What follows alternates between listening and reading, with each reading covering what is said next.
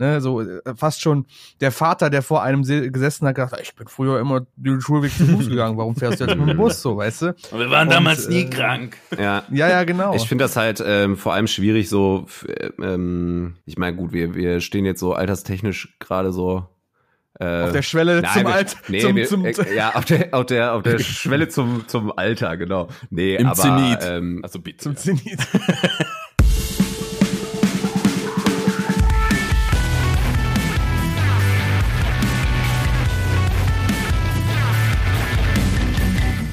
Hallo und herzlich willkommen zu Kerngeschäft, dem Morco Podcast. Ähm, wir sind heute in einer Sonderfolge für euch hier zusammen und ihr hört uns hoffentlich gerade an euren mobilen und nicht mobilen Endgeräten. Ähm, diese Sonderfolge steht im Zeichen der Mental Health Week von Morecore, die Morecare Week. Und äh, da sprechen wir heute ein bisschen über das Thema Mental Health und äh, das tue ich natürlich nicht alleine. Zum einen ist unser lieber Freund und altbekannter der Tilo wieder mit am Start. Hallo Tilo. Hi. Wow, das klang ja schon richtig richtig enthusiastisch. ähm, äh, aber äh, nicht nur Tilo ist mit am Start, äh, sondern äh, diesmal ist nicht Mike mit am Start, sondern der Julian von äh, Morco, unser lieber Kollege in der Redaktion. Hallo Julian. Hi. Ein bisschen überschwänglicher diesmal als Tilo. Ja, genau. Es, man, wir müssen den Tilo immer mitziehen. Das ist halt immer ein bisschen ja. schwierig. Aber nee, äh, hi Julian, schön, dass du dabei bist. Ähm, wie, wie ist denn dein erster, erster Eindruck vom Kerngeschäft, wenn du dich hier so umguckst? Ja, es ist äh, trocken. trocken. trocken. Nee, also ich habe ja auch immer wieder reingehört, fand das auch ganz cool und da habe ich mich sehr gefreut, dass dann wir auf das Thema auch gekommen sind, dachten, kommen wir noch mal was zu aufnehmen, ne? Genau, Absolut, können wir mal ja. zu aufnehmen. Ähm, ja, jetzt fragen sich vielleicht der geneigte Zuhörer, äh, warum haben die jetzt diesen Julian eingeladen? Den habe ich noch nie gesehen. Was ist das überhaupt für ein Typ? Äh, Julian, magst du dich mal kurz ein bisschen vorstellen, was du überhaupt mit dem ganzen Thema an der Kappe hast? Ja, ähm, wenn mich noch keiner bisher gesehen oder gehört hat, ist das sehr schade, sag ich mal, über die letzten fünf Jahre Morcor. Ähm, genau, ich bin ähm, Redakteur und schreibe da die Reviews und manchmal auch ganz andere Sachen wie Kommentare, Live-Reviews. Pieces. Die, genau, die, die, Rock am Ring war ein ganz großes Thema, was ich sehr viel begleitet habe. Und jetzt über die Mental Health Week. Ähm, ich arbeite im sozialpsychiatrischen Bereich, mhm. ähm, bin da jetzt seit mehreren Jahren unterwegs als Sozialarbeiter und ähm, beziehungsweise Student, aber das ist bei mir in den Endzügen mhm. und ähm, beschäftige mich da halt sehr, sehr viel eben gerade mit, was macht es aus, wie, wie kann man Leute da unterstützen, ähm, mhm. wie, wie ist da auch das, das Makrobild so ein bisschen. Ja, ja. Und äh, du hast ja sozusagen auch diese Men Mental Health Week, also More Care Week so ein bisschen auch ins Leben gerufen. Du hast die, glaube ich, mhm. ins Leben gerufen. Mhm.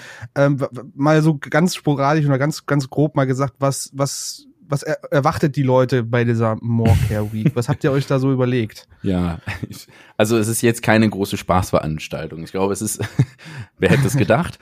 ähm, es ist mal ein ganz anderer Content, den wir da präsentieren. Es geht viel mhm. um Entstigmatisierung von psychischen Krankheiten. Es geht darum, auch so ein bisschen aufzuklären, so was ist überhaupt eine psychische Störung, wie sieht so eine Depression aus. Und dann haben wir da auch äh, viel mit Künstlern jetzt zusammengearbeitet. Also ähm, ne, dass wir danach auch hingegangen sind und mhm. so ein paar kleine Interviews gemacht haben. Also es ist von mhm. allem so ein bisschen drin, damit ja, auch möglichst ja, ja. viele Leute da irgendwie erreicht werden. Ja, ja, cool. Ja, ich, ich wir waren ja auch beide äh, bei dem, bei einem der Interviews auch dabei und äh, mhm. ich, ich denke, das wird auf jeden Fall ein geiles Ding. Ähm, bevor wir jetzt das Thema so ein bisschen aufdrücken, was, was bedeutet denn eigentlich Mental Health oder was, was würde darunter fallen, wenn wir über Mental Health sprechen? Das einfach mal, um den Begriff auch zu benennen. Ja, Mental Health ist eigentlich die mentale Gesundheit und Mental Health, also ne, so ganz stupide übersetzt, heißt das im Endeffekt einfach das, was nicht den Körper betrifft. So ganz, ganz grob. Natürlich betrifft es auch immer wieder den Körper, weil jeder weiß, man kann das nicht voneinander trennen. Oder der, der es mhm. nicht wusste oder die, die es nicht wusste, man kann es nicht voneinander trennen. ähm, aber das ist so das, das Thema. Ne? Also es geht um psychische Gesundheit und ja, Punkt. Okay, ja, nein, alles gut. Wir wollen ja, wir wollen ja die Leuten äh, an das Thema ranführen und da müssen wir natürlich beim beim beim beim ersten Punkt anfangen. Ja, was ja, ist genau. überhaupt dieses Thema? Genau, das war mir halt äh, besonders wichtig. Äh, ich weiß nicht, Tilo, du hast du da auch Bezüge zu zu dem Thema? Sind da Sachen, die du die du irgendwie äh, damit verbinden kannst mit der ganzen Geschichte? Ähm, naja, ich äh, arbeite ja auch in einem, in einem Job, in dem so die mentale Gesundheit definitiv Thema ist. Also das Mhm. nennt sich dann halt Lehrergesundheit. Es ist auf jeden Fall äh, perspektivisch, wenn man den Job lange gut äh, und möglichst gesund ausüben möchte, auf jeden Fall was, äh, mit dem man sich auseinandersetzen sollte. Ne? Mhm. Also, dass man einfach sensibilisiert wird für zum Beispiel so Erscheinungen wie Überbelastung zum Beispiel, weil man ja doch ähm, immer mal wieder auch mit äh, Kindern und Jugendlichen zusammenarbeitet, die unter Umständen sehr krasse äh, familiäre Hintergründe haben. Und da muss man natürlich schon schauen, dass man äh, natürlich während seiner während seiner Dienstzeit irgendwie voll am Start ist und macht und tut, um äh, um da zu sein eben für für diese ähm, Ja, Kinder und klar. Jugendlichen, aber halt einfach auch einen Weg findet, für sich zum Beispiel Feierabend zu machen. Ne? Also Ja, ja. ähm, man muss da, glaube ich, in erster Linie so einen gesunden Mittelweg zwischen Nähe und Distanz finden, aber halt eben für sich, ne? Ähm, Ja. Denn sonst läufst du durchaus die Gefahr, einfach viel mit nach Hause zu nehmen, eben kopfmäßig nicht mehr Feierabend zu machen. Und deswegen finde ich es so für die, für die Berufsgruppen, generell für den sozialen Bereich, ein unglaublich wichtiges Thema und unglaublich wichtig auch dahingehend zu sensibilisieren. Ja. Mhm. Mhm. Ja. ja, da bin ich auch äh, mit euch oder mit dir auch auf einer Wellenlinie. Gerade das Thema Feierabend machen ist ja, ähm, das ist ja Unterschied oder hat unterschiedliche Gesichtspunkte, Punkte, je nachdem, welcher Branche du jetzt guckst. Mhm. Jetzt hast du gerade die, die Lehrer oder den sozialen Bereich angesprochen. Ich denke, Julian kann da auch ein Lied von singen, gerade zu dem Thema Feierabend machen. Ja. Ähm, jetzt in einem anderen Bereich, äh, sagen sei es jetzt mal so ein bisschen in der Event-Medienbranche, ist es natürlich auch immer Feierabend, auch mal äh, quasi loslassen von Projekten Mhm. und dem Chef vielleicht nicht immer zu antworten. Ähm, es ist auf jeden Fall nichts Unbekanntes, es ist auf jeden Fall mit in der Gesellschaft drinne. Ähm, wie würdet ihr denn jetzt mal beh- oder wie was würdet ihr sagen, wie wird das Thema denn generell in der Gesellschaft aufkommen? Also trotzdem, dass es halt anscheinend allgegenwärtig ist oder jeder mal erlebt hat in irgendeiner Weise. Ja, schwierig, sage ich jetzt mal. Also ich glaube durch, also man muss es auch immer ein bisschen im Kontext der Zeit sehen. Ich glaube, in den letzten 40, 30 Jahren haben wir da einen guten Schritt gemacht, dass da deutlich sensibilisiert worden ist, gerade aus der diagnostischen, Hm. aus dem diagnostischen Standpunkt. Gesellschaftlich sind's also sind's immer wieder die gleichen Punkte, die ich ganz, ganz schwierig finde. Ne? Wenn du in den Zeitungen schlimme Sachen liest und dann so kommt, ja, wieso wurde der, also wieso wird er nicht äh, eingesperrt oder wieso kommt er nicht ins Gefängnis? Ach, der ist nur psychisch krank, wo ich mir dann immer so denke, so, hä? Also Hm. dieses, da, da merkt man dann einfach ganz schnell, also gerade im juristischen Verfahren, dass die Leute einfach kein Verständnis dafür haben. Ich meine, ich kann es verstehen, irgendwo bis zu einem gewissen Grad, wenn man da, ähm, ja, ich sag jetzt mal Opfer oder Beteiligter der ganzen Sache ist, dass es unfassbar schwierig auszuhalten ist, dass die Person, die was tut, nicht Herr ihrer eigenen Sinne ist und auch Mhm. nicht, vielleicht auch nicht ganz verstehen kann, worum es da geht. Aber ähm, so gerade die, die großen Medien, finde ich, gehen da sehr unverantwortlich mit um. Ne? Also bester Fall oder ne, da müssen wir jetzt leider ein bisschen so über das, über das Thema halt kommen, was, was Suizid betrifft. Also falls jemand da jetzt im Moment Mhm. mit struggelt, kurz da ein kleiner Disclaimer, es gibt immer die kostenlosen Rufnummern 0800 111 0111 oder die 0800 111 0222, das ist von der Telefonseelsorge. Ähm, da bitte melden, wenn es also wenn es wirklich zu schwierigen, belastenden Situationen kommt. In, in der ganzen Morcare-Woche haben wir auch immer unter allen Videos, zum Beispiel auf YouTube, immer noch nützliche Links, also nur dann kurz als Einwand. Ähm, aber um auf, aufs Thema zurückzukommen, dieses unverantwortliche Verhalten finde ich sehr, sehr krass. Also dann werden da Suizide gepostet, nur um Klicks zu bekommen. Und das finde ich, finde ich echt ekelhaft, muss ich ganz ehrlich so Mhm. sagen. Ich finde, das gehört da nicht hin. Und es ist auch nachweislich so, dass dadurch äh, Nachahmertaten einfach steigen. Das, also Hm. Ja, da werde ich ein bisschen sauer. okay. Absolut, so kann ich auch ja. total verstehen. Das ist ein sehr brisantes Thema. Ähm, Thilo, mal so im Kontext der, du bist ja Lehrer in, in der Schule, jetzt mal abgesehen von der Lehrer, äh, Lehrergesundheit. Ähm, wie erlebst du das in deinem beruflichen Kontext? Ist das ein Thema, was irgendwie ernst genommen wird oder berücksichtigt wird oder, oder hast du das Gefühl, das ist da vollkommen? Ja, ich würde es tatsächlich erstmal ein bisschen globaler ansetzen, äh, mhm. und zwar so gesamtgesellschaftlich äh, und ja, äh, es ist einfach Fakt, dass wir in einer sehr leistungsorientierten Gesellschaft äh, leben und arbeiten, ähm, mhm. in der psychische Erkrankungen einfach immer noch mit Schwäche äh, gleichgesetzt werden. Ich mhm. denke schon, dass das in ganz vielen Branchen halt Fakt ist. Und daraus mhm. resultiert einfach immer noch eine sehr große, wie ich finde, Tabuisierung des Themas. Mhm. Also, ähm, ne, dass eben, wir sollten eigentlich ähm, gesellschaftlich mittlerweile so weit sein, eben auch gerade diesen Themen, weil das Individuum einfach äh, in den letzten, keine Ahnung wie viele Jahren, immer mehr in jeden Fokus gerückt ist, aber eben nur solange es gut funktioniert. Mhm. Und äh, ich bin halt der Meinung, dass wir da einfach gesellschaftlich, was unsere Offenheit angeht, einfach weiter sein sollten, als wir es dann tatsächlich sind.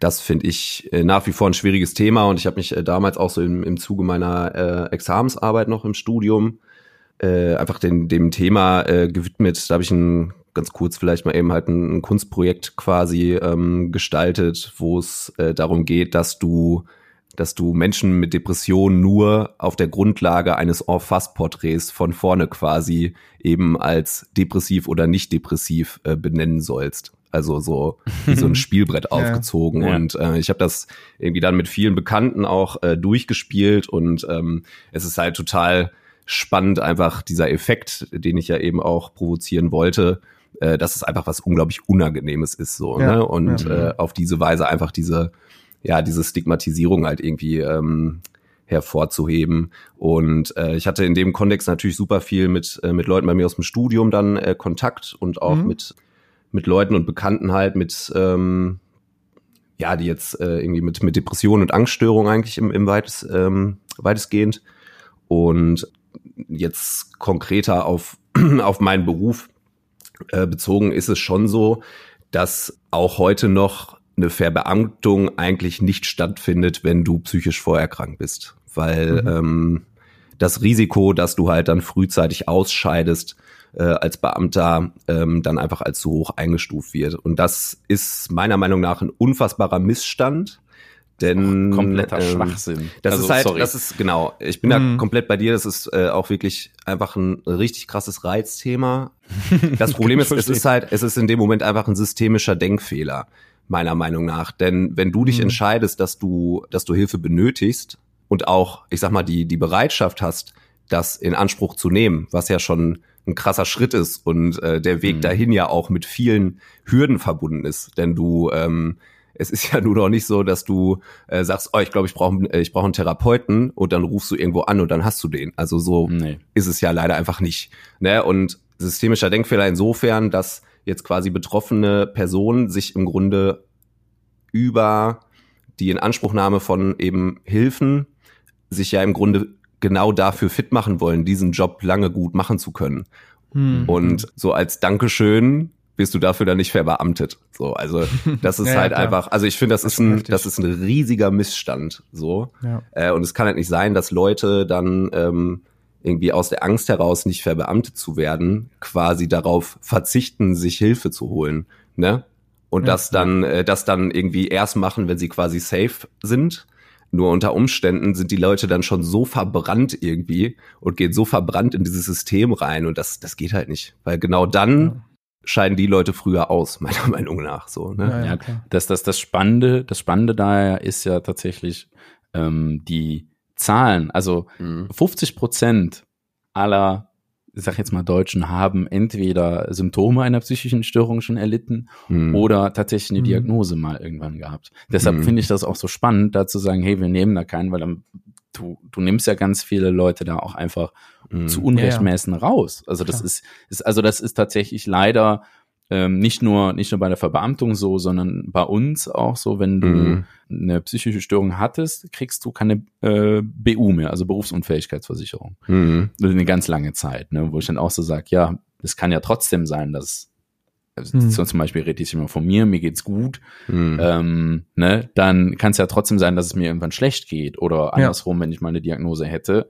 Ne, das ist ja Quark. Jedem, das, das finde ich auch immer ganz wichtig zu sagen. Es kann halt jeden treffen.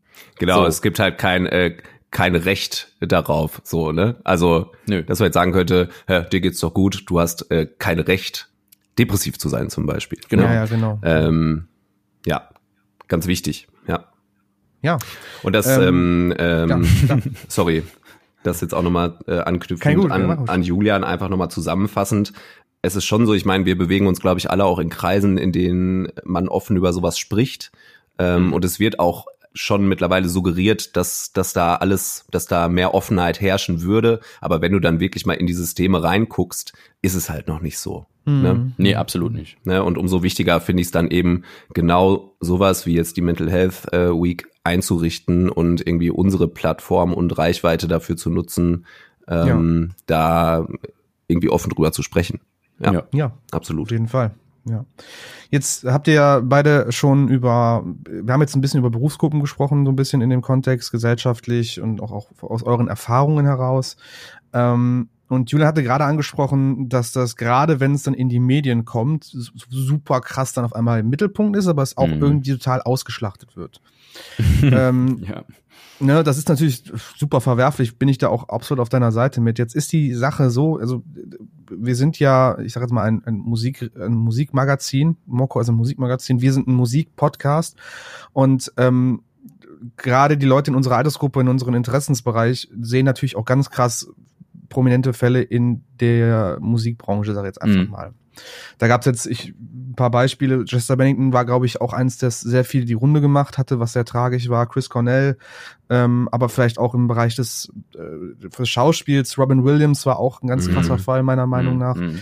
Ähm, glaubt ihr, es betrifft bewusst viele Kulturschaffende oder denkt ihr, das ist äh, eigentlich nur ein, ein, ein subjektiver Eindruck von den Leuten, wenn das, wenn das passiert? Ich, also, ich würde da jetzt direkt mal drauf antworten. Ich bin der festen Überzeugung, dass jemand, der so weit oben steht, also der es schafft, ähm, eine so große Aufmerksamkeit zu erringen, wie zum Beispiel eben Chester Bennington, Chris Cornell. Ne, die haben jahrelang auf einem Top-Level Musik gemacht. Und Robin Williams hat auf einem jahrelang Top-Level Schauspiel auch betrieben, ne, war Mhm. sehr erfolgreich, dass diese Menschen auch einem unfassbaren Druck ausgesetzt sind. Mhm. Also ein, ein für, für, ich sag jetzt mal für uns Normalos kaum vorzustellen, vorzustellbarer Druck und auch ein sehr starker Perfektionismus damit einhergehen. Mhm. Ich glaube, man wird da auch darauf trainiert, sehr, sehr gut zu sein und dann auch sehr, sehr hohe Ansprüche zu haben. Ähm, da, also so ein Perfektionismus ist tatsächlich bei einer depressiven Störung ein Trait, was aufkommt. Also da kann man so sagen, ja, das, also ne, jemand, der Mhm. anfällig dafür ist, ist auch meistens sehr, sehr genau und sehr, sehr perfektionistisch und Mhm. macht sich viele Gedanken darum. Das kann ja, und das finde ich das Schöne an dem, an dem ganzen Thema, ähm, Charaktereinstellungen, Verhalten hat ja immer zwei Seiten. ne? Also du hast ja immer, wenn wie so eine Münze, du hast einmal Sachen, die sind gut und du hast einmal Sachen, die sind schlecht. Mhm. Jemand, der sehr, sehr genau ist, äh, macht meistens auch eine verdammt gute Arbeit. So, ne? Mhm. Sieht man ja an denen. Aber das kostet ihn auch unfassbar viel. Mhm. Also es kostet unfassbar viel Aufmerksamkeit. Ich glaube, durch die mediale Aufmerksamkeit, die diese Personen halt haben, plus natürlich deren, ich sage jetzt mal, Prädisposition, und da gehören leider auch Drogen immer wieder dazu. Das muss man leider ganz offen auch so sagen. Gerade Chris Cornell ähm, hatte ja auch, hat ja auch offen viel darüber geredet. Ähm, Mhm. ne, wenn da noch Krisen draufkommen, dann stelle ich mir das sehr, sehr unangenehm vor. Auch in so Mhm. in diesem Kontext. Ne? Du musst immer leisten, du bist immer belagert, ähm, du hast kaum Privatsphäre. Ich meine, das ist ja im Grunde schon eine, ähm, eigentlich schon eine, eine Krisensituation. Ne? Also im Mhm. Grunde befindest du dich ja konstant in, Ja. äh, in einer Situation, die zumindest auf dem äh, ganz dünnen Eis ähm, basiert, in eine Krise zu kippen. So, ne? Mhm. Ähm, also diesen, dieser Druck ist ja allgegenwärtig, dadurch, dass du Mhm. halt im Rampenlicht stehst und ähm, irgendwie ja ständig mediale Aufmerksamkeit äh, irgendwie Mhm. Auf dir auf dir lastet, ne? Das, mhm. ähm, ja. also ich stell's mir schon äh, quasi wie, ja, wie so eine konstante, krisenähnliche Situation im Grunde vor. Also ich finde, es erfüllt viele Aspekte davon. Ne? Ja. ja. und ich glaube, das Schlimme an der ganzen Sache ist, ne, du, du sagst es gerade mit der konstanten Krisensituation, mhm. der Mensch ist ja dazu gemacht, sich an Sachen zu gewöhnen. Mhm. Ne?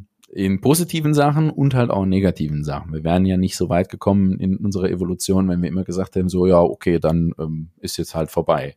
Mhm. Ich glaube aber in solchen Situationen ist das sehr, sehr ungesund, ne? Mhm. weil es dann ja. irgendwann diese konstante Krise, irgendwann wird das normal. Und mhm. dann merkt man gar nicht mehr, was zum Beispiel der Körper einem für Warnsignale sendet. Ne? Ich hatte mhm. da zum Beispiel im, in einem Interview mit hier der Annika geredet, das, das wird jetzt auch in dieser Woche veröffentlicht. Ähm, da ging es auch ganz viel darum, ähm, auch in der Medienlandschaft, also für dich, Lynn, vielleicht auch interessant, mhm. das Interview, mhm.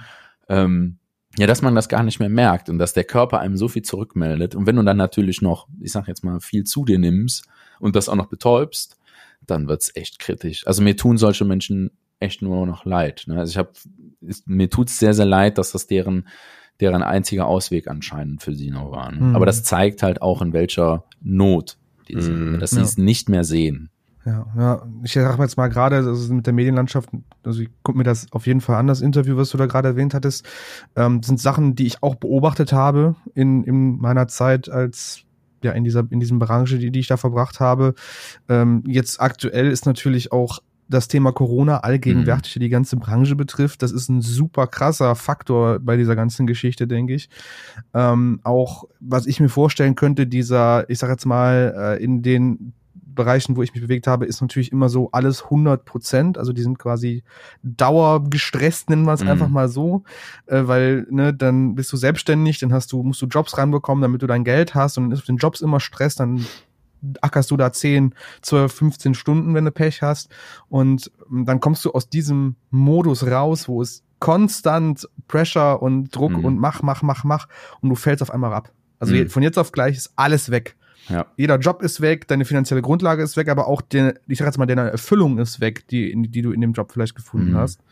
Und ich könnte mir vorstellen, dass das auch ein ganz krasses Thema ist, weil so viele Krisen auf einmal passieren, würde ich jetzt mal so behaupten, dass da wirklich viele drunter leiden auch unter der Ist Sache. es, also, das kann ich dir aus dem, aus dem Job eigentlich relativ offen sagen, das ist im Moment auch so. Also, wir erleben das, und ich will jetzt nicht zu politisch werden, ähm, aber man erlebt die erhöhte ja, klar. Also dieses, dieses Krisenerleben schon hm. sehr, sehr krass. Also auch jetzt, hm. ich sag jetzt mal, gerade in unserem, in, in meinem Klientel, äh, das sind ja meistens Menschen, die sind sowieso schon vorbelastet.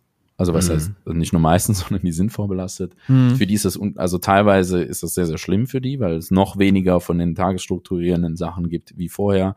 Aber ich sehe es auch in meinem Umfeld immer wieder, also so Verhaltensweisen, die, wo ich so sage, so, wow, das, das wundert mich bei dir, das bist gar nicht so du. Mhm. Ja, und das sind so Punkte, mhm. wo ich dann, also natürlich, ich bin darauf sensibilisiert, ähm, sowas zu sehen ähm, und solche Verhaltensmuster dann auch zu erkennen. Aber äh, es ist schon gruselig. Also ich finde, ja. ich finde die Corona-Pandemie im Moment sehr gruselig in Bezug auf, was macht es mit uns. Auf jeden ja. Fall. Und das ja. wird ja auch von vielen Seiten gar nicht berücksichtigt, wie das nee. auf der mentalen Ebene einfach den Menschen zusetzt. Ne? Sei es mhm. jetzt, sei es jetzt wirklich ihr im psychiatrischen Dienst, sei es ein Lehrer, der sich komplett neu auf die Situation einspielen muss, auch mit eventuellen Komplikationen rechnen muss dadurch, mit Eltern sich schlagen muss, mit den, mit der, mit der Schul, im Schulministerium rumschlagen muss, sei es die Krankenschwester, die ihre Überstunden da auf der Intensivstation vielleicht mhm. auch bringt oder, oder, ey, und wenn es, ich sag jetzt mal ganz, ganz banal gesagt, und wenn es nur der jemand ist, der durch Corona nicht arbeiten darf, ne? mhm. ne? das ist halt, das ist so viel Faktor und das wird alles gar nicht berücksichtigt. Das heißt immer die Wirtschaft und, na, wir müssen weiter arbeiten, aber wie die Menschen mittlerweile darauf reagieren, ich sage ganz offen, mich hat das obwohl ich jetzt mittlerweile doch in einem sehr strukt, also in einem, in einem, Job bin, der fest ist und der mich nicht einfach so fallen lässt, mhm. muss ich sagen, mich hat die Corona-Pandemie trotzdem mitgenommen als Klar. Mensch. Und mhm. das hätte ich von mir vorher nie erwartet. Ne? Ich hätte mhm. gesagt, okay, ich bin jetzt kein perfekter Mensch, aber ich kann, kann kommen mit solchen Hardships klar, aber das hat sich gezeigt so ein bisschen, nee, hat es nicht eigentlich. Da gab es auch Momente, wo ich gesagt habe, so, boah, ist scheiße, ist richtig scheiße gerade. Mhm. Ähm, Jetzt haben wir über Sachen gesprochen, wie Julian, du hast gerade erwähnt, der Charakter hat zwei, zwei Seiten einer Medaille so ein bisschen, ja. Mhm. Und, und wir haben auch jetzt gerade darüber gesprochen, dass Corona also ein äußerer Einfluss wirklich sehr auch auch maßgeblich dafür vielleicht auch Sorge tragen kann. Ähm, jetzt mal ganz wirklich mal ganz provokant gefragt: Ist ist denn also wo liegt denn die, ich sag jetzt mal, Schuld bei jemandem? Ist das eher so ein äußerer Einfluss oder ist es dann einer selbst, der nicht auf sich selber hören möchte oder auf seine Körperzeichen? Ganz schön freche Frage, Lynn. Ja, ist eine freche Frage, aber ja, ich finde, das ist ich bin jetzt investigativ. Ob es eine freche Antwort gibt oder nicht? Nein. Ähm, äh, ja, es, es gibt ähm, zwei Modelle, die man da eigentlich immer wieder heranzieht. Das eine ist das biopsychosoziale Modell, wo man sagt, dass mhm. eine psychische Störung ähm, aus vielen Faktoren tatsächlich mhm. bestehen kann. Das heißt, es kann biologisch bedingt sein. Ne? Es kann sein, dass einfach ja biochemische Prozesse im Hirn nicht ganz so funktionieren sollten, wie sie mhm. funktionieren. Das so, Se äh, so Serotoninmangel und so meinst du? Genau, genau. Mhm. Also das, aber, aber, und da muss man direkt wieder einhaken, auch das ist dann natürlich sozial bedingt. Also mhm. wie, in welchem Umfeld bewege ich mich zum mhm. Beispiel? Ne? Mhm. Bin ich in einem Arbeitsumfeld, was mich die ganze Zeit nur stresst? Das macht was mit uns. Das macht auch was mit unserem Gehirn. Ein Gehirn, das die ganze, ne, man merkt, dass wenn Leute dauer gestresst sind, dann kriegen die irgendwann graue Haare. So mhm. total doof gesagt, aber das mhm. ist ein einfaches Beispiel dafür, und man sieht's. Also der Körper reagiert auf sowas sehr, sehr stark und nicht nur über Haare, oder, oder was weiß ich, ne, oder ganz oft Rückenschmerzen, Magenschmerzen, mhm. Kopfschmerzen. Ne? Da gibt's immer ja. wieder so Fälle, wo Ärzte sagen, ja, 50 Prozent der Deutschen haben Rückenschmerzen. Ja, richtig. Aber mhm. wieso? Genau. Ne? Weil sehr, sehr mhm. viele gestresst sind, weil sehr, sehr viele die ganze Zeit nur sitzen, sich nicht mhm. bewegen. Ähm, sowas äh, kann passieren. Und dann gibt's natürlich noch der, dem, ja, psychologischen Faktor, wo man, und wo man dann eher aufs Individuum guckt und dann sagt so, ähm, wie gehst du mit den Krisen halt um? Also ich möchte nicht damit sagen, dass wenn jemand irgendwie eine Krise hat, dass ich sage, hey, ne, hätte aber besser machen können. Hm. Also ja, so in dem, in dem Sinn natürlich nicht. Ne? Also nicht dieser dieser Asian Dad, der immer sagt, ja, ein A ist nicht gut, ne, A plus oder kannst du da nach Hause, äh, kannst du da hm. gehen. Also sowas macht äh, auch sowas macht was mit Menschen. Ne? Und mhm. man muss natürlich auch, und dafür ist, ist ja zum Beispiel eine Therapie ganz gut, dann auch erlernen, wie gehe ich mit den Sachen auch nochmal um. Ne? Manch, also ich empfehle das, Disclaimer hier, ich empfehle das jedem, sowas zu machen.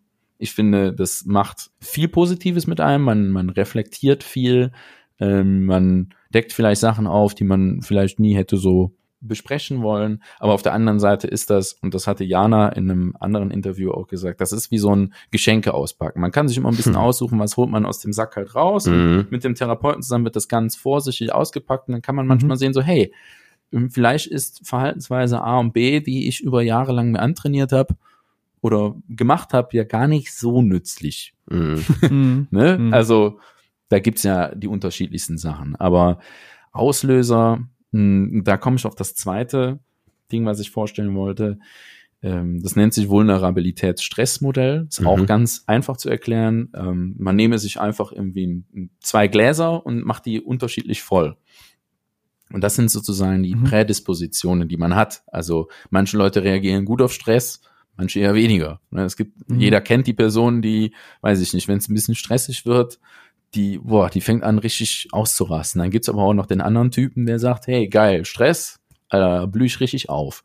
So, ne? und äh, jetzt muss man sich vorstellen, jemand nehme noch irgendwie ein drittes Gefäß mit Flüssigkeit und schüttet das in beide Gläser. Bei dem einen läuft's halt über, bei dem anderen halt nicht. Mhm. Und dieses Überlaufen ist dann ein Zeichen dafür, dass es nicht funktioniert. Also jeder geht damit halt auch anders um. Deshalb mhm. ist das immer sehr, sehr schwierig zu sagen. Ähm, so eine Corona-Pandemie ist glaube ich, für jeden ein ganz großer Schluck in diesem Glas. Mm. Also ich gut, ne, gute Metapher, finde ich gut. Äh, das ist, ähm, also ich kann mir nur wenig vorstellen, dass alle sagen, ähm, hey, bei mir hat sich nicht viel geändert. Also ich wünsche mir das natürlich, mm. wenn jemand sagt, hey, ich komme damit gut klar, dann äh, all power to you. Also gerne, dann zeig mir bitte, wie du das gut machst, weil ich für meinen Teil komme da auch nicht gut mit klar. Ähm, aber es ist tatsächlich super unterschiedlich. Es, da muss man dann, wenn es dann wirklich so weit kommen sollte, immer sich professionelle Hilfe suchen oder mit mhm. engen Bekannten dann zur professionellen ja. Hilfe. Klar. Ähm, jetzt äh, hattest du eben gesagt, das, das fand ich eigentlich ganz bemerkenswert oder ganz, ganz wichtig, dass man es nochmal rausstellt. Ähm, jeder geht mit solchen Sachen selbst um oder eigen um oder reagiert anders auf gewisse Verhältnisse. Sei es mhm. jetzt Stress zum Beispiel oder eine Corona-Pandemie. Ähm, da muss ich ganz ehrlich sagen, äh, das ist gerade in dieser Leistungsgesellschaft, von der wir eben gesprochen haben, irgendwie auch ein, ein Faktor, der überhaupt nicht eingerechnet wird. Es ist immer dieses, ähm, ja, warum geht dir schlecht, dem anderen geht's ja nicht schlecht, so nach dem mhm. Motto. Oder warum kommst du mit der Situation nicht klar, die anderen kamen da auch damit klar. So dieses, ne, mhm. ne, so äh, fast schon der Vater, der vor einem gesessen hat, gedacht, ich bin früher immer den Schulweg zu Fuß gegangen, warum fährst du jetzt mit dem Bus so, weißt du? Wir waren Und, damals nie äh, krank. Ja. ja, ja, genau. Ich finde das halt ähm, vor allem schwierig, so, ähm, ich meine, gut, wir, wir stehen jetzt so alterstechnisch gerade so äh, auf der Schwelle nein, zum Alter. Nee, zum, wir, zum, äh, ja, auf der, auf der, auf der Schwelle zum, zum Alter, genau. Nee, Im aber, Zenit. Ähm, also bitte. Zum Zenit. Lassen wir das. Ähm, ich finde das halt ähm, für, für die Generation ähm, unter uns beziehungsweise nach uns einfach schwierig, denn ähm, ich finde zum Beispiel durch dieses ganze Influencer-Zeug und so wird ja schon suggeriert, dass irgendwie du in deiner Individualität irgendwie alles schaffen kannst und so. Ne? Das mhm. meinte ich vorhin mit, das Individuum rückt immer mehr in jeden Fokus irgendwie und wird mhm. überall halt so hervorgehoben. Mhm. Ich finde, das ist ein sehr modernes Phänomen. Ähm, mhm. Gleichzeitig kommst du aber eben nicht, und das ist das, was Lynn meinte, ähm, äh, angesprochen hat, äh, nicht um diese Bezugsnorm ähm, herum. Also ja, ne, genau. es ist immer das Individuum im Kontext von Bezugsnorm. Und, mhm. ähm, und das kollidiert natürlich. Ne? Ja. Ja. Da ist natürlich auch ein großer Druck dahinter. Du sagst gerade, die Möglichkeiten der vielleicht unserer Generation, der kommenden Generation und darauf folgenden Generation war ja immer, ihr, euch steht die Welt offen. Mhm. Es ist alles da, es, es, es herrscht, ich sag jetzt mal, relativer Frieden, gerade noch in der westlichen und vielleicht fernöstlichen Welt vielleicht noch so ein bisschen. Deswegen steht euch die Welt offen, aber genau mit dieser Aussage folgt natürlich auch ein Druck, der für viele dann auch, ja, nicht, nicht händelbar ist vielleicht, ne? Also die, die sich dann wirklich unter dem Druck halt auch ja, zerbrechen ist das falsche Wort, aber sie haben den Druck auf jeden Fall auf sich und das macht es halt nochmal umso schwieriger dann. Hm. Ja, ich finde das auch tatsächlich sehr spannend, muss ich sagen, weil, also was Tilo auch gerade gesagt hatte, dieses alles Influencer, alle sind besonders und hm. ähm, mhm, genau. Also ich weiß nicht, wie ihr das seht, aber ich bin inzwischen der Meinung, dass dieses ähm, alle sind besonders, alles ist machbar, gar nicht mehr so nützlich ist, weil man jetzt langsam merkt, so in den, also gerade finde ich in der politischen Entwicklung, die wir die letzten Jahre hatten, die finde ich sehr besorgniserregend ist. Ähm, es ist nicht alles machbar. Mhm. Ähm, wir sind auch nur Menschen und es, ja, jeder ist was Besonderes, aber es ist auch mal in Ordnung, mal nicht besonders zu sein, finde ich. Man muss genau. nicht immer so das, genau, das, genau. das, das, das, das äh, Nonplusultra da machen und es ist auch vollkommen in Ordnung, wenn du sagst, ey, Digga, ich will heute mal spazieren gehen. Und mhm. dann bist du nicht eben der 50 Jahre alte Opi, sondern machst einfach mal was Normales. Genau. Ohne genau. Und das ist halt, ne, also man kann das jetzt irgendwie in super viele ähm, Richtungen drehen und wenden, ne? Also zum Beispiel dieses, ähm, wenn wir das jetzt zum Beispiel auf, auf unseren Kontext jetzt der Folge beziehen, dieses so, mhm. ähm, es ist, es ist gut, dass du besonders bist, wenn du jetzt aber dann quasi suggerierst, dass zum Beispiel, ähm, weiß ich nicht, eine Depression eine Besonderheit ist. So, ne? Und dann bist du schon genau wieder an diesem Knackpunkt, ne? Mhm. Denn wir sollten ja eigentlich dahin kommen, dass es, dass genau das normal ist. So, ne? Und diesen, diesen Faktor ja. Besonderheit auch gar nicht mehr braucht. So, ne, mhm. weil ich finde, so was man jetzt so Instagram-mäßig viel, viel erlebt, ist halt, dass Influencer sich immer wieder in Situationen zeigen, in denen sie sehr zerbrechlich sind. So, in denen sie sich mhm. irgendwie unter Tränen ähm, quasi äh, präsentieren. Ich finde, ähm, ich finde das grundsätzlich gut und wichtig, aber ich glaube, dass dadurch halt ähm, genau das passiert, was ich gerade angesprochen habe. So, es sollte halt eben keine Besonderheit mehr sein in unserer Gesellschaft, irgendwelche Issues zu haben zum Beispiel, ne? sondern ja. es sollte völlig mhm. normal sein und genau die Anerkennung halt auch haben. So, ja. das mal, also versteht ihr, was ich meine? So? Ja, ja, ja, aber, ist, ja, ja, auf jeden Fall. Ich finde aber gerade den, den, den Punkt so, dass das Influencer das machen, finde ich teilweise manchmal ein bisschen unangenehm, weil ich mir so ja. denke, mhm. ähm, also ja, also klar, zerbrechlich sein ist normal, aber sich dabei zu filmen und zu posten, finde ich, ist alles andere als normal. Also ich gehe ja, da nicht, ne, das, so. mh, genau. Äh, ne, der, der Gedanke ist, äh, ist gut, ist wichtig, ist richtig. Mhm. Ähm, die Art und Weise finde ich dann auch fragwürdig in vielen mm, Fällen. Ne? Mm. So, genau. ähm, ja. Vielleicht sind, wir, vielleicht sind wir dafür aber auch zu alt. Also, keine Ahnung. Vielleicht kommen wir auch mit diesem, vielleicht kommen wir mit diesem Medium auch einfach nicht mehr zurecht und äh, Ja. Das, das, das hatten wir letzte, letzte Folge schon mal, dass wir, äh, dass wir mittlerweile zu einem alten Männerclub äh, äh, uns, uns, uns verwandeln, die am, im Kneipenstammtisch da sitzen und sich über die junge Generation aufregen. Oder aber mm. in Nostalgie schwelgen, ja, über die MySpace-Zeiten und ähm, ja. die die, die Songs auf ihrem MySpace. Kennt ihr, kennt ihr noch diese, äh, diese kleinen, diese kleinen äh, Kassettenaufbewahrungsregale? Ich ja. nenne sie mal Regale. Diese, diese Boxen, wo du so, keine Ahnung, 20 mhm. Kassetten reinpacken konntest, mhm. aber dann auch mit so einer Schublade. Ja, meine Eltern hatten so einen riesigen so, Schrank ja. mit so riesigen Schubladen. Ey, da sind so viele drin. Das ja. ist unfassbar. Und ich war immer so, hä? ich spreche das Thema gerade an und wir fallen sofort in dieses Muster zurück. Ich, äh, ich super. Ja. Aber, aber nur dazu, ich habe ich hab genau so ein Ding gerade über mir am Regal stehen. Ja, richtig geil. Deswegen richtig wundergeil, geil. wunderschön. Äh, wundergeil, ja, wundergeil. Wundergeil. Denn, ähm, ich ich glaube, ich lege mir das fürs, für unsere Kerngeschäftfolgen, lege ich mir sowas an. Ich, ich weiß nicht, wie ich sie auf Kassette bekomme, aber ich will das haben. Das ist eine geile Idee, genau. Ja. Okay. Kommen wir mal zurück zum Thema, würde ich sagen, äh, yes. äh, bevor wir uns hier wieder in, in Nostalgie verschw äh, verschwimmen. ähm, jetzt haben wir, also wir haben gerade absolut richtige Punkte angesprochen, wie, wie das wahrgenommen wird, ja. ähm, ob das der Aus was der Auslöser ist. Julian hat da wunderbare Beispiele und auch Erklärungen für gebracht. So, danke. Ähm, ich finde, ja, ne, wundergeil. Aber, ähm, äh, Julian, wundergeil. Wund, wundergeil. Wofür haben wir dich denn eigentlich eingeladen, wenn du ja, nicht ja. deinen Job erledigst? Ne? Ja. Nein, Quatsch. Nein, alles nicht cool. auch so eingeladen. Alles gut. Aber ähm, jetzt, jetzt, um mal ein bisschen konkreter zu werden, jetzt, jetzt müssen wir das ja auch irgendwie, ich sag jetzt mal, anwenden können oder zumindest mm. äh, nutzen können für uns im Alltag. Mm. Wie erkenne ich das denn vielleicht A bei mir selber, dass es einfach zu viel ist. Ich meine, ne, du hast gerade davon gesprochen, dass viele im Tunnel sind, das einfach nicht ja. erkennen und einfach durchziehen. Mhm.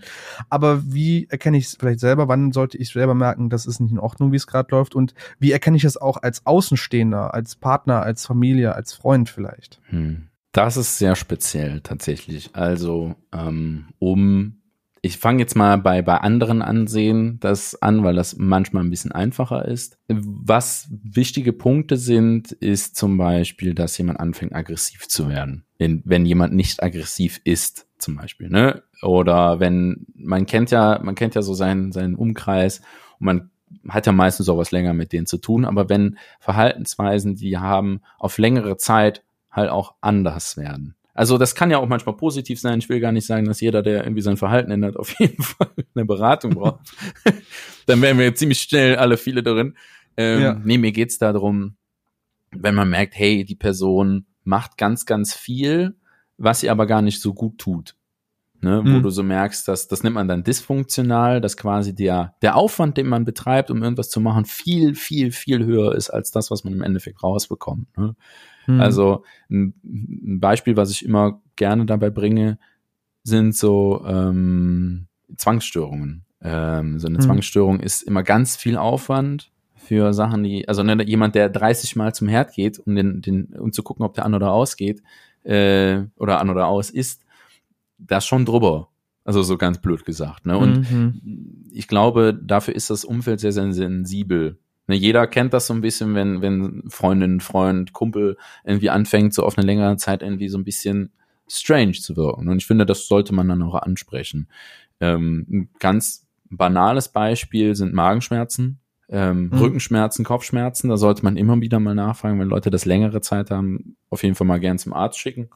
Was ich auch sehr wichtig dabei finde, ist einfach das Reden. Ne? Ansprechen, hingehen, gucken, was ist anders, was kann ich vielleicht tun, dem anbieten und hier auch wieder ein bisschen kleine Werbung. Äh, die Lisa hat dazu einen Artikel geschrieben, wo es um Angehörigenhilfe geht. Da gibt es zehn Punkte. Ich werde die jetzt nicht alle aufzählen, ja. aber die sind sehr, sehr schön aufgelistet und sehr, sehr einfach. Da kann man mal drüber gucken. Und manchmal, also es sind meistens sehr, sehr einfache Sachen. Mhm. Ähm, selber, wie erkenne ich selber solche Sachen? Mhm. Sehr ähnlich. Also, wenn ich nicht schlafen kann, weil es lange gedauert hat, dann, ne, wenn der Job unfassbar anstrengend war, vielleicht anfangen aufzuschreiben. Hilft manchmal. Wenn man merkt, mhm. ey, ich bin in einer belastenden Situation, schreibt, schreibt's auf. Macht euch ein Tagebuch, schreibt's auf, hey, wie ging's mir heute? Was ist heute passiert? Und wenn sich das wiederholt, das wäre zum Beispiel so Ding. Oder auch, wie gesagt, Magenschmerzen, Rückenschmerzen ist so ein Teil.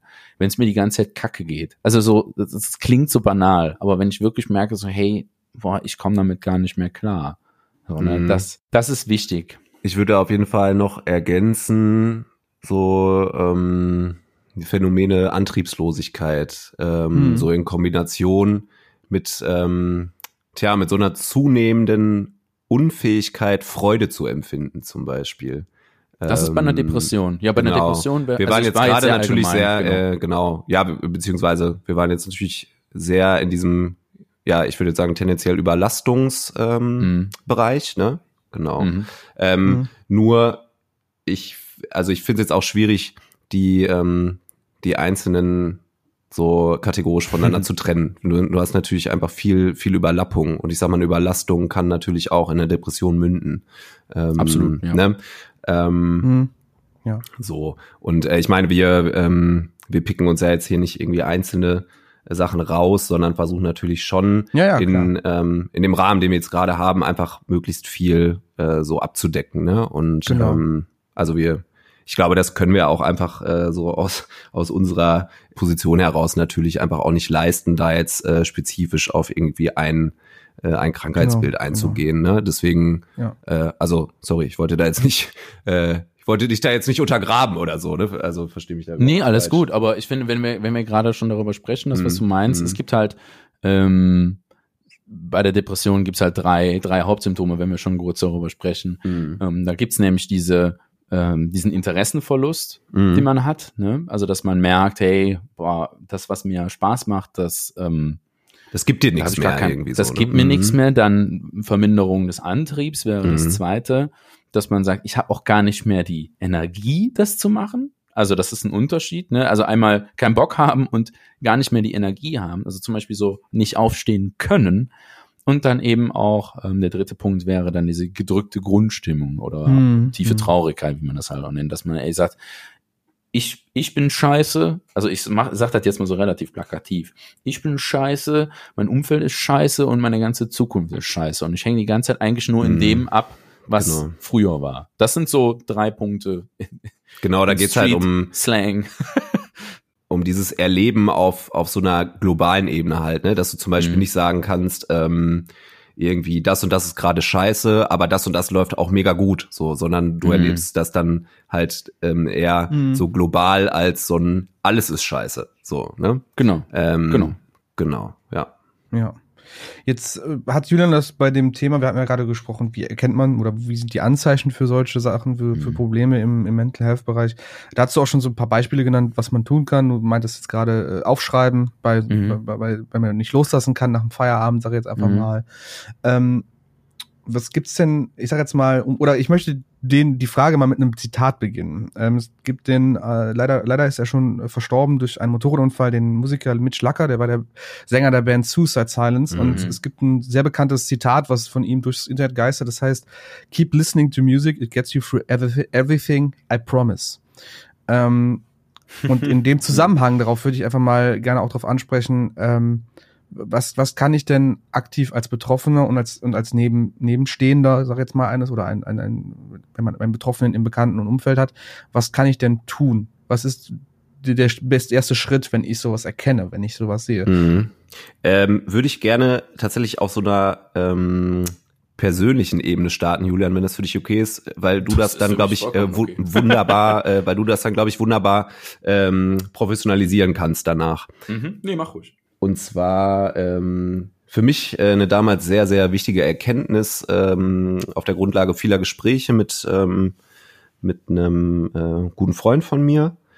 Und ähm, ja, ich versuche es äh, irgendwie quasi zu zitieren, was, was er mir damals gesagt hat. Und das war im Grunde so ein, wir können ganz viel äh, drüber reden und das ist natürlich der absolut richtige Weg, darüber zu sprechen.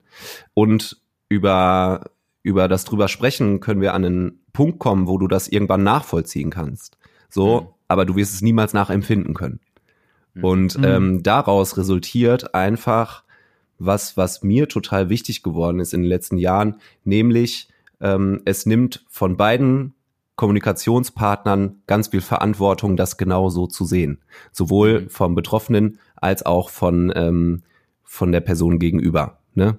Ja. Mhm. Mhm. Denn äh, dieses Helfen wollen ist, ähm, wenn man das jetzt irgendwie speziell auf, ähm, auf Depressionen zum Beispiel bezieht, glaube ich, mit sehr viel Ohnmacht verbunden, weil eben genau dieser Aspekt des Nachempfindens halt Ja. meiner Meinung nach nicht leistbar ist. Aber Mhm. wenn man es jetzt zum Beispiel auf eine Partnerschaft bezieht, es darf auch nicht leistbar sein. Also zu einem bestimmten Punkt. Aber ja, ich finde es jetzt schwierig, den, den Satz zu beenden, aber ich glaube, dass das, was ich sagen wollte, durchkam. Auf jeden Fall. Ne? Ähm, also diese Sichtweise darauf ähm, nimmt den Menschen, die da darüber ähm, miteinander sprechen, viel Angst auch und ähm, Mhm. viel Verantwortung. Und das finde ich total wichtig. Also es Ja, darf sich ja. keiner von beiden ähm, durch die Gespräche darüber irgendwie unter Druck gesetzt fühlen, einander Lösungen anzubieten. So. Ne? Mhm. Ja. Ja, du hast eigentlich ziemlich ähm, gute Punkte da angesprochen. Ich würde es tatsächlich nicht Ohnmacht nennen, ähm, weil ich finde, Macht oder Ohnmacht in dem Kontext gibt's sowieso nicht, sondern ich würde von Mhm. Demut sprechen. Ich finde, Mhm. eine große Demut vor dem Leid, das diese Person da gerade hat, Mhm. ist sehr, sehr wichtig, auch zu sagen, hey, ähm, ich verstehe das, ich kann es nicht nachempfinden, Mhm. ich bin dabei, nicht da drin. Mhm. So, ne? Man ist ein Begleiter der Person Mhm. immer noch. Man ist nicht mit in den Depressionen. Es gibt, Ja. Es, es gibt tatsächlich auch Menschen, die werden co-abhängig. Mhm. Das heißt, dass man mit dieser Störung äh, Verhaltens auch gestörte Verhaltensweisen irgendwann entwickelt. Das ist tatsächlich Mhm. gefährlich tatsächlich. Ich kann mir das halt gerade für, gerade in Partnerschaften sehe ich das so, ne? Hm. Ja, Hm, Genau, und Abgrenzung ist ein ganz, ganz, ganz wichtiger Mhm. Punkt. total. Also auch sagen Mhm. zu können, hey, stopp. Also ich verstehe das, dass du gerade leidest, Mhm. aber wenn ich das jetzt mitmache, dann geht's mir nachher noch beschissener. Man muss ja auch Mhm. irgendwie, ähm, man muss ja auch irgendwie selber ein bisschen auch auf sich achten. Ich Mhm. finde, was man da als Betroffener gut, äh, als, als Umstehender gut machen kann, also dieses drüber reden, ja, Mhm. aber auch nicht den Anspruch haben, da Optionen zu schaffen. Optionen zu schaffen, ist schön, dass du das auch so gesagt hast, ist ein Ziel einer Beratung oder einer Therapie. Ganz genau. Mhm. Und das kann, Ganz genau. und das sage ich, das möchte ich noch ganz eindringlich sagen, das kann man nicht leisten, wenn man so emotional nah dran ist. Das können auch Mhm. wir nicht machen. Also das ist ähm, ein, ein, wie soll ich sagen, ethisch sehr fragwürdiger Move, Mhm. ähm, um hier mal im Street Slang zu bleiben. Nein, Ja, es, Mann. ist, es ist sehr fragwürdig, ähm, wenn man als professionelle Fachkraft Leute berät, die einem sehr nah an, dran stehen. Also ich Mhm. finde, das ist nur in einem sehr bedingten ähm, Rahmen möglich. Ist natürlich, ich habe natürlich auch im Privaten immer mal wieder damit zu tun. Das ist einfach so, ne? Wenn, wenn er, wenn du einen Kumpel hast, der Schreiner ist, dann fragst du den, ob der mal gucken kommt am Tisch und wenn du einen Kumpel hast, der einen sozialpsychiatrischen Bereich hat, Mhm. dann kommt natürlich manchmal auch das Ding, hey, was kann ich machen oder wie Mhm, geht's klar. Aber da- auch da, ne, natürlich ist man dann da, aber man muss sich halt abgrenzen. Und ich finde, was Mhm. immer gut, was, was ich immer super schön finde, ist anzubieten, hey, möchtest, sollen wir mal zusammen nach Beratungsmöglichkeiten suchen. Manchmal Genau. ist das ja auch, Mhm. oder eine, sollen wir mal zusammen nach einer Therapie suchen? Mhm. Sollen wir zusammen, wenn es wirklich schlimm ist, sollen wir zusammen in die Klinik, weil es, Genau. das ist so eine Zwangseinweisung ist sehr unangenehm Mhm. also ne, habe ich auch im Berufsleben erlebt. Ähm, ich finde es immer noch schöner, wenn man zusammen hingehen kann Mhm. und sagt, hey, ähm, bevor nachher wirklich alles zusammenbricht und es wirklich sehr ernst wird, ähm, Mhm. immer noch so versuchen, mit den Leuten zu gehen. Ja, und das sehe ich aber auch als genau die richtige Herangehensweise, ne? Denn also dieses dieser Aspekt der Abgrenzung, der muss halt auch von beiden Seiten quasi ähm, der jeweils anderen Person auch eingeräumt werden oder gegönnt Mhm. werden, sage ich fast. Ne? Mhm. Also Ja. ähm, ich denke, dass du auf die Weise einfach auch den respektvollsten Umgang miteinander äh, bewahren Mhm. kannst und ähm, schaffen kannst halt auch überhaupt. Mhm. Und äh, ich bin da auch absolut bei dir, Julian. Es ist halt genau dieses, ich begleite dich dahin und ich begleite dich dadurch. Also eben Genau. zur beziehungsweise durch eben die professionelle äh, Herangehensweise. So, genau ne? ne? Du bist halt nicht allein dann. Genau, so, darum genau. geht's. Ne? Also du wirst wahrscheinlich vielleicht unten ankommen. Ich Mhm. kann dich vielleicht nicht auffangen, das kann auch sein, aber du bist halt nicht allein unten. Genau, Also ich komme genau. immer mal wieder klopfen. Quasi. Genau, absolut. Mhm. Ja, finde ich, finde ich da. Ja, jetzt vielleicht nochmal äh, in eurem äh, auf das auf das Zitat, was ich eben gebracht habe. Was glaubt ihr denn? Sei es jetzt Julian aus vielleicht auch einer professionellen Sicht, aber auch Mhm. gerne aus einer persönlichen Sicht. Wie viel Anteil nimmt Musik, ähm, wenn es darum geht, sich in irgendeiner Weise ja, zu, also sich selber irgendwie zu helfen? Hat das eine Wirkung? Ist das irgendwie spürbar? spürbar, also ich glaube, spürbar kann jeder von uns sagen, dass das sehr spürbar ist. Mhm. Äh, Ja. Wissenschaftlich ist das ein unfassbar äh, schwieriges Thema, weil mhm. man, weil, weil das so persönlich aufgenommen wird. Jeder von uns, also das ist zum Beispiel so, wenn, je, wenn jeder von uns dreien jetzt einen Song hört, dann hat jeder von uns ganz andere Emotionen damit. Mhm, mhm klar. Äh, keine Ahnung, wenn wir jetzt irgendwie Wenger Boys hören, dann sagen, okay, alle geil und, oder weiß weiß ich, ne? Es gibt auch Leute, die sagen, Wenger Boys sind richtig scheiße, klar. Ähm, kann ich auch verstehen. Mhm. Aber es, gerade in dem, in dem, in dem Kontext des, der Psychologie ist Musik etwas, was unfassbar viel auslösen kann mhm. und mhm. Ne, mit dem man auch gut arbeiten kann. Ähm, es ersetzt das aber nicht. Also ich muss mit Schlacker das ein bisschen bremsen. Also ja, mhm. Musik hilft. Ich glaube auch Musik kann Emotionen verstärken, triggern und auch vielleicht in eine andere Richtung drehen. Aber es ersetzt definitiv nicht das, ähm, mhm. dass das drüber reden. Ich ja. muss ja, selber aus meinem persönlichen Ding sagen, ich kenne das ja auch. Manche Musik, ich höre zum Beispiel super gern dann, wenn es mir nicht so pralle geht, etwas, was instrumental ist, weil mhm. dann dann muss ich mich nicht auf irgendwas Gesprochenes konzentrieren. Dann, mhm. dann überschwemmt das das manchmal einfach und dann kann ich mhm. einfach nur zuhören. Ich finde das manchmal so entspannend. Ja. Ja, ich denke, grundsätzlich gibt's glaube ich, so den, den Schlag ähm, Leute, die hören ähm, irgendwie eher ganz bewusst so positive Mucke, wenn es mhm. ihnen nicht so gut geht. Und dann gibt's aber den anderen Schlag, der halt äh, genau dem gegenüber dann, weiß ich nicht, traurige, melancholische Musik wählt, ne? Und, mhm. ähm, und das aber dann auch zulässt quasi, ne? Ähm, ja, ich glaube, das, das sind so die, die zwei großen Gruppen auf jeden Fall, ne? Irgendwie der eine ja. sagt so, oh, mir, mir geht's irgendwie, also jetzt auch einfach, wenn, wenn man, ich meine, wenn man jetzt auch einfach mal sich nicht gut fühlt, so, ne? Das, mhm. ähm, äh, dann gibt's einfach Leute, die sagen, boah, ich höre jetzt Elektro, keine Ahnung. Ähm, mhm. weil's, weil's mich wieder nach vorne bringt, so, ne? Und weiß nicht, ich zum Beispiel ähm, bin dann jemand, der sich da auch gerne die Zeit für nimmt, sich da drin, ich sag jetzt mal ganz flapsig, sich da drin auch einfach mal eine Stunde zu suhlen, so, ne? Also ich lasse das ja. gerne zu dann auch. Und ähm, ja, dann. Was auch wichtig ist. Total. Das ist halt so eine, so eine Typsache. Ne? Andersrum läuft man dann natürlich auch die Gefahr, dass es einen super krass triggert, so, ne? Und ja, genau. ähm, dass man äh, dann vielleicht auch einfach zu sehr darin aufgeht, ne? Ja, und den, den Absprung nicht schafft. Also Musik gibt dir sicherlich ein Zuhause so auf jeden Fall. Mhm. Aber es kann auch, äh, kann manchmal auch äh, ein falscher Freund sein, so in ja, manchen ja, Situationen. Ja, genau. ne? Also mhm. das würde ich schon echt mit genau der Vorsicht auch äh, sagen. So. Mhm. Ja. Also ich zum Beispiel persönlich merke halt ähm, ganz extrem, du hast gerade gesagt, sich darin zu suhlen, finde ich eigentlich ein ganz guter Punkt. Mhm. Weil ich bin auch jemand, äh, der dann gerne seine ich sag jetzt mentale Gesundheit so ein bisschen beiseite schiebt oder sagt, nee, lass mich jetzt in Ruhe, habe ich keinen Bock, mich auseinanderzusetzen mhm. und ich habe jetzt gerade Wichtigeres zu tun. Und äh, dieses Suhlen, also ich mache dann bewusst traurige Musik an, mhm. Songs, die mich vielleicht auf der Ebene auch ein bisschen triggern, so in dem in die Richtung, damit ich halt auch akzeptiere und dann vielleicht auch mal mich über das, über das, was mich gerade beschäftigt und mich mitnimmt, halt auch mal ja ne, das ist der einzige Grund, der mich dann das zulassen lässt, quasi, mhm. so, so, so zu fühlen, so zu sein, so sich so darzustellen oder sich selber so zu sehen. Aber dann ist es auch, sag jetzt mal, nach diesem Suhlen auch besser, mhm. weil ich dann endlich mal losgelassen habe und auch mal wirklich dann den Gefühlen, sag jetzt mal, freien Lauf gelassen mhm. habe.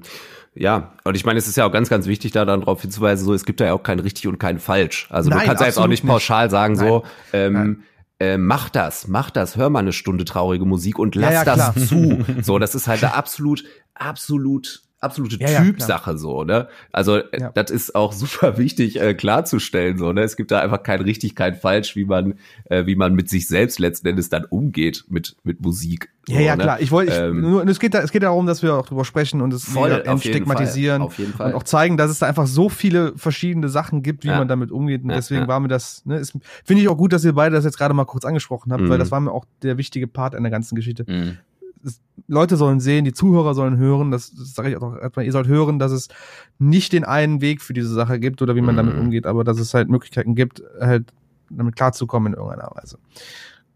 Ja, ähm, jetzt habt ihr auch schon darüber gesprochen, ne? wie geht man da am besten mit um? Julian hatte gerade erwähnt oder ihr beide habt erwähnt, so die Gesprächsführung. Wie, wie verhalte ich mich als, als, als ähm, Mensch, wenn ich jetzt betroffen bin oder dabei stehe und mit dem Gespräch bin, dass ich auch diese Rolle, die ich habe, auch einsehe. Ähm, was jetzt, jetzt noch mal ins, ins größere Bild gezogen mal, was, was würdet ihr euch denn wünschen, was so in der, in der breiten Masse sich ändern würde? Also wir haben jetzt, wir haben jetzt den Leuten quasi schon an die Hand genommen, was man, wie man am besten damit umgeht, aber was müsste sich generell ändern, damit sich Gesellschaft einfach besser damit klarkommt? Habt ihr da irgendwelche Ideen? Also es muss jetzt keine Lösung sein, aber ich möchte mhm. einfach mal wissen, was ihr darüber so denkt. Auch mal im, im, im, im Schwang vielleicht mit dieser Romantisierung, was ja auch immer ganz oft gerne passiert. Mhm. Ähm, was ich zum Beispiel persönlich sehr fragwürdig finde, muss ich ganz ehrlich sagen. Mhm. Romantisierung im Sinne von?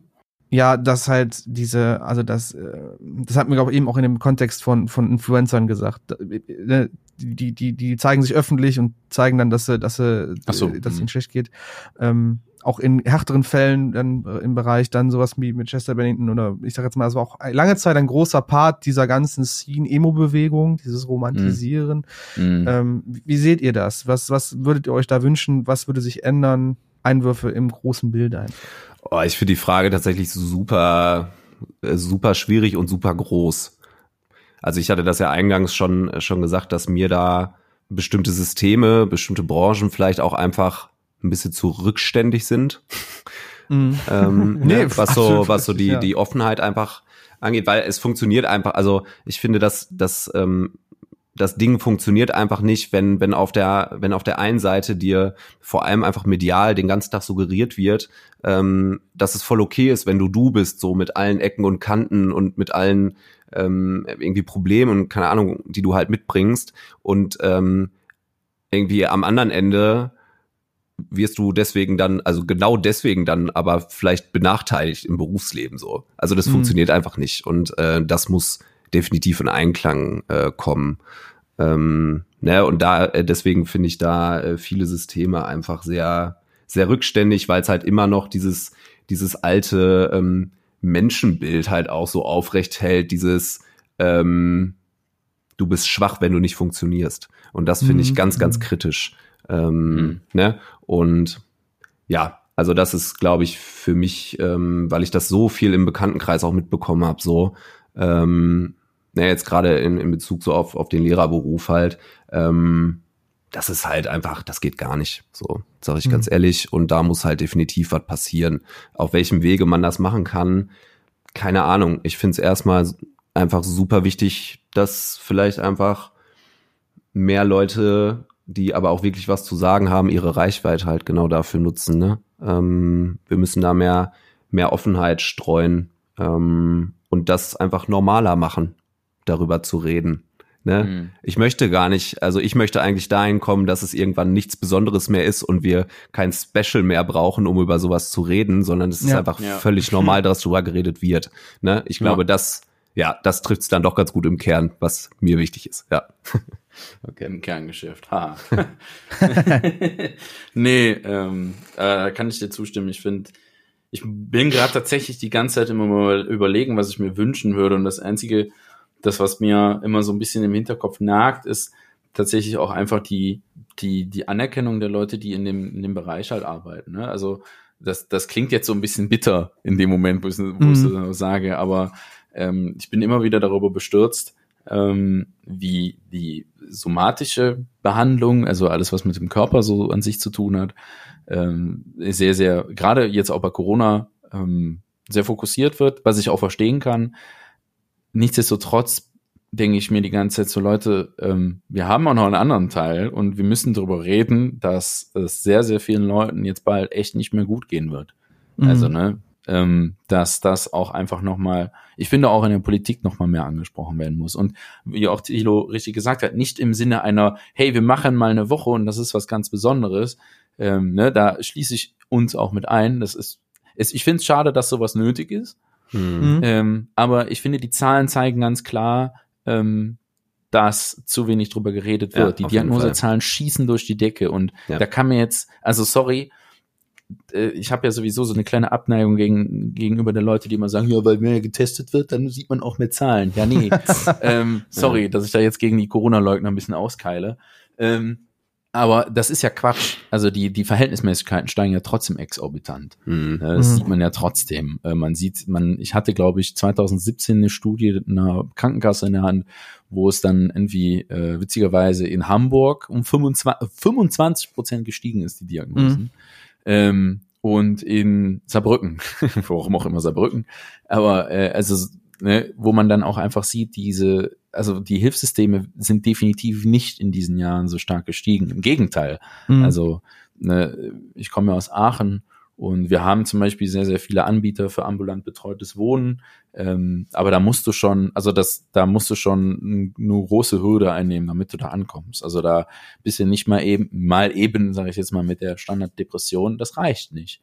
Und ich finde, warum, warum nicht? Ne? Also äh, warum muss man so viele Hürden einnehmen, damit man sich überhaupt Hilfe holen kann? Ich finde das eine, ja, ich finde das eine Frechheit Mhm. tatsächlich. Ja. Also sonst kannst du dich wegen jedem Kack krank schreiben lassen und kannst du zum Arzt hingehen und ne, kriegst relativ schnell Behandlungen und da ist die Versorgungsrate einfach so unterirdisch, dass du jetzt gerade in der Corona-Phase, wenn du dir einen Psychotherapeuten suchen willst, also nicht, dass ich jetzt jemanden entmutigen will, aber ähm, das wird spannend. Also Mhm. das, die, die, die Praxen sind zum Brechen voll. Und da wird, da wird nicht mal irgendwie gesagt, hey, da machen wir jetzt mal irgendwie Notfallsprechstunden irgendwo, weil wir auch alle merken, wir in unserem Beruf, wir sind drüber, ne? Wir sind, Mhm. also man, man merkt die Belastung an, aber es kommt nichts. Es kommt Ja. keine, es kommt keine monetäre irgendwie, dass man sagt, hey Leute, ihr habt die ganze Zeit durchgearbeitet, ne? Hier habt ihr mal Ja, was ja, oder ja. so. Also die, die Anerkennung ist sehr wenig dafür da, für, für die Jobs und halt auch für die, für die Störungen. Und ich Mhm. glaube, wenn das so weitergeht, dann, oder andersrum gesagt, ich finde es besorgniserregend, wie viele Menschen in Deutschland sich für komplexe Probleme, die sicherlich auch einiges damit zu tun haben, sich ähm, völlig abstruse Erklärungen zusammensuchen.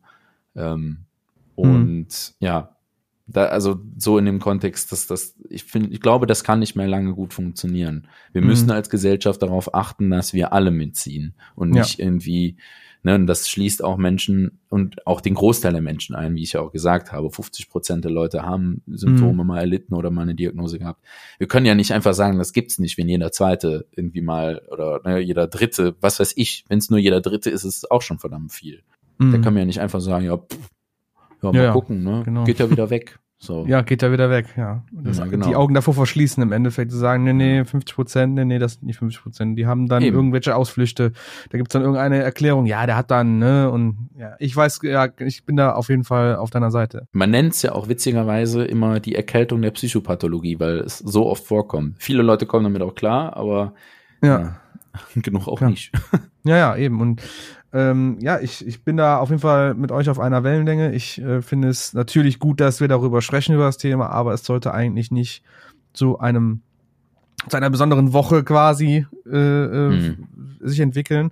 Das sollte immer Teil, äh, Teil der, der, der, der, Diskussion sein und auch Teil des Gesundheitssystems, auch den Fokus mit drauf haben, weil da einfach auch so viele von betroffen sind. Hm. Und ähm, ich hoffe das Beste für die Zukunft, auch im Hinblick auf Corona, dass einfach da ein Learning in irgendeiner Weise äh, entsteht für die Menschen, die sich in den Situationen befinden, aber auch für die Leute, die jetzt mit dieser Situation, also die jetzt quasi den Überblick haben und da Entscheidungen treffen müssen, weil es ist Mhm. einfach, wie gesagt, immer noch eine Sonder, Sonderstellung und das, also nochmal eine besondere Situation, die aber immer wieder passieren kann und die halt einfach nicht, nicht, nicht ignoriert werden darf. Mhm.